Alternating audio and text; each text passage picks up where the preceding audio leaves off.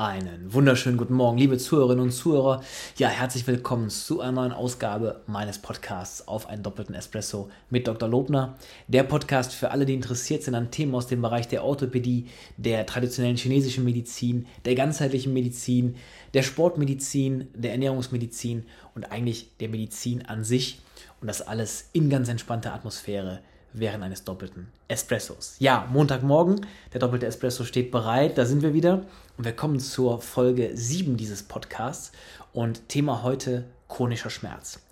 Jetzt weiß ich nicht, wie es Ihnen geht, aber für mich ist dieser Begriff, dieser Ausdruck chronischer Schmerz eigentlich so ein, ein schwerer Begriff, ein gewichtiger Begriff und irgendwie auch ein beladener Begriff. Und ich glaube, jeder von uns hat ein Bild im Kopf, wenn man an chronischen Schmerz oder wenn man an einen chronischen Schmerzpatienten denkt. Bei mir war das zum Beispiel jahrelang dieses Bild von einem Patienten mit wirklich Schmerzen seit Jahren, eigentlich so eine Art Ganzkörperschmerz.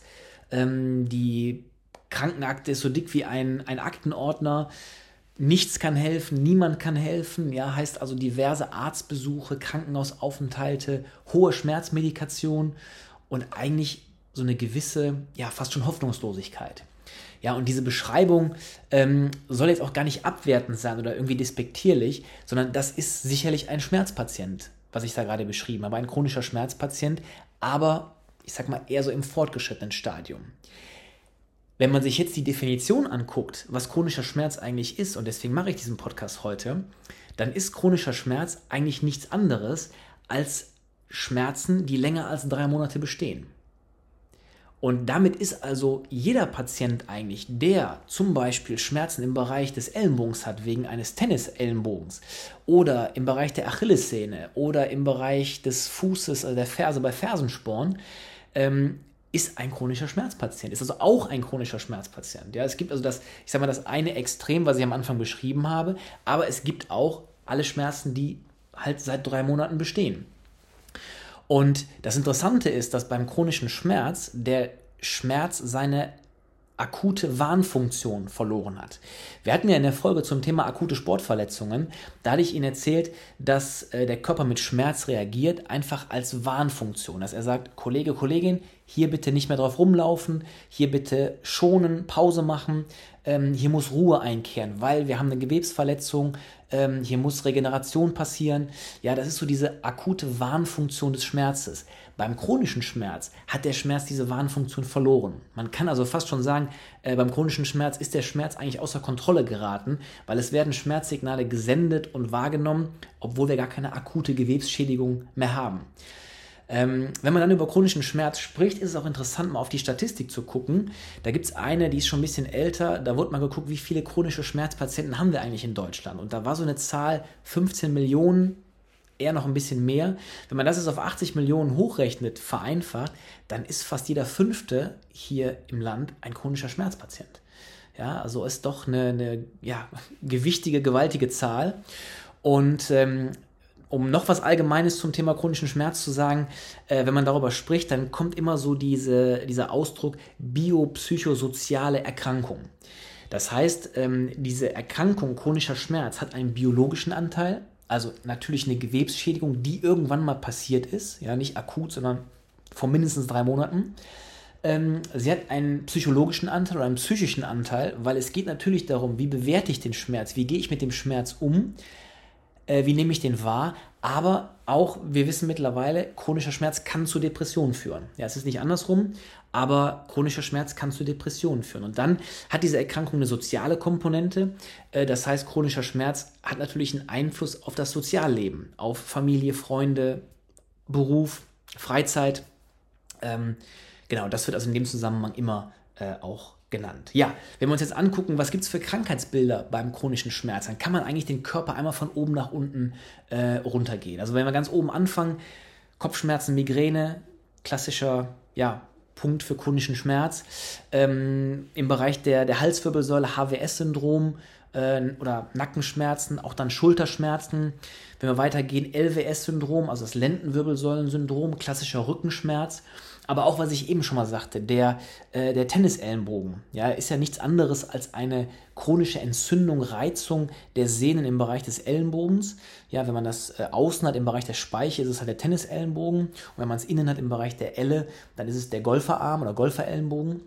Ähm, genau, die äh, Achillessehenschmerzen, also diese klassische Achillodynie, heißt einfach Achillessehenschmerzen ähm, aufgrund von Überbelastung, Fehlbelastung, vielleicht kleinen Verletzungen und halt auch zum Beispiel der Fersensporn, der eigentlich nur eine Beschreibung des Röntgenbildes ist mit dem Sporn, weil der Fersensporn ist ja eigentlich eine Plantarfasziitis, also heißt eine, eine ja, Entzündung, Reizung der Plantarfaszie, also der Faszie, die für, die, für das Längsgewölbe des Fußes ähm, zuständig ist.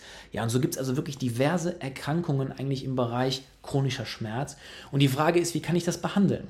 Und eine Sache kennen Sie schon oder zwei Sachen kennen Sie schon.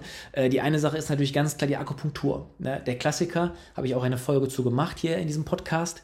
Ähm, Akupunktur wirkt natürlich schmerzlindernd, entzündungshemmend, ähm, wirkt äh, regenerativ, ähm, wirkt entspannend, wirkt auf die Psyche stabilisierend. Ja, soweit eigentlich keine Nebenwirkungen und ja, ist eigentlich der Klassiker bei chronischem Schmerz.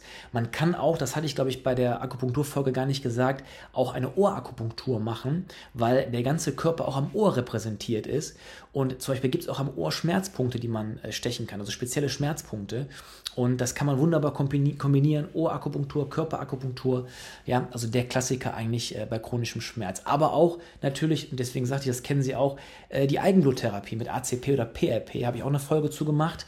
Ähm, Beispielsweise bei dem Tennisarm, bei äh, den Achillessehenschmerzen, beim Fersensporn, was ja alles chronische Entzündungen oder Reizreaktionen sind, da kann ich wunderbar mit so einem ähm, entzündungsauflösenden ja, Produkt, ähm, also mit dem eigenen Blut, mit dem Plasma äh, arbeiten. Ja. Aber jetzt habe ich natürlich auch äh, zum Beispiel so einen Patienten, wie ich am Anfang beschrieben hatte der also wirklich äh, diesen Ganzkörperschmerz hat, seit Jahren hohe Schmerzmedikation. Was kann ich da machen? Klar, Akupunktur definitiv, ja, Körperakupunktur, Ohrakupunktur. Ähm, Eigenbluttherapie wird vielleicht ein bisschen schwierig, weil ich brauche ja irgendwo einen Fokus, ja, ich kann nicht den ganzen Körper mit Eigenblut ähm, vollspritzen. Ähm, und da gibt es noch eine Methode, die wollte ich Ihnen am Ende hier noch vorstellen. Das ist die sogenannte Implantatakupunktur.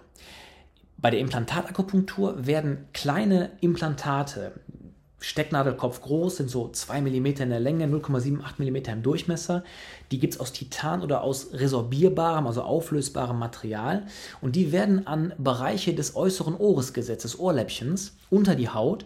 Und durch den Kontakt Implantat und Hirnnervenast, der da irgendwo ja, unter der Haut läuft, kommt es zu einer Stimulation, zu einem Reiz und der wird weitergeleitet ins zentrale Nervensystem und dadurch werden ihre, äh, die eigenen Zellen angeregt, Botenstoffe freizusetzen. Und beim chronischen Schmerz ähm, macht man das, damit vermehrt Endorphine freigesetzt werden. Endorphine, ähm, essen Sie mal eine Tafel Schokolade, dann wissen Sie, was Endorphine sind. Ja, ist auch ein Glückshormon, aber sind auch körpereigene, ja, eigentlich körpereigenes Schmerzmittel, kann man sagen. Kommt von endogenen Morphinen, also eigene Morphine im Körper. Und diese werden dann vermehrt freigesetzt bei der Implantatakupunktur und die bewirken einfach, dass der Schmerz, der ankommt, von irgendwo von wo auch immer vom Körper, äh, und der zentral jetzt ankommt, der wird quasi abgemildert, abgeschwächt, ein bisschen überlagert durch halt die Endorphine. Ja? Und das ist gerade natürlich eine Methode, ähm, ja, ich sage mal, in diesem fortgeschrittenen Stadium bei Patienten, die viele Schmerzmittel nehmen, hohe Schmerzmittel, ähm, wo man vielleicht ein bisschen was da ja, reduzieren kann. Auf jeden Fall ein Versuch wert. Ähm, ganz spannende Methode, aber ich merke, das würde jetzt den Rahmen sprengen, da noch mehr drauf einzugehen. Deswegen spontan jetzt der Entschluss, äh, würde ich gerne in der nächsten Podcast-Folge Ihnen einfach mal in Ruhe was erzählen zum Thema Implantatakupunktur. Okay, dann sind wir jetzt auch am Ende dieser Folge zum Thema chronischen Schmerz. Ähm, ich denke, ist ein bisschen klar geworden, ähm, gerade so dieser ja, fortgeschrittenes Stadium, aber auch einfach Schmerz ab drei Monaten heißt chronischer Schmerz.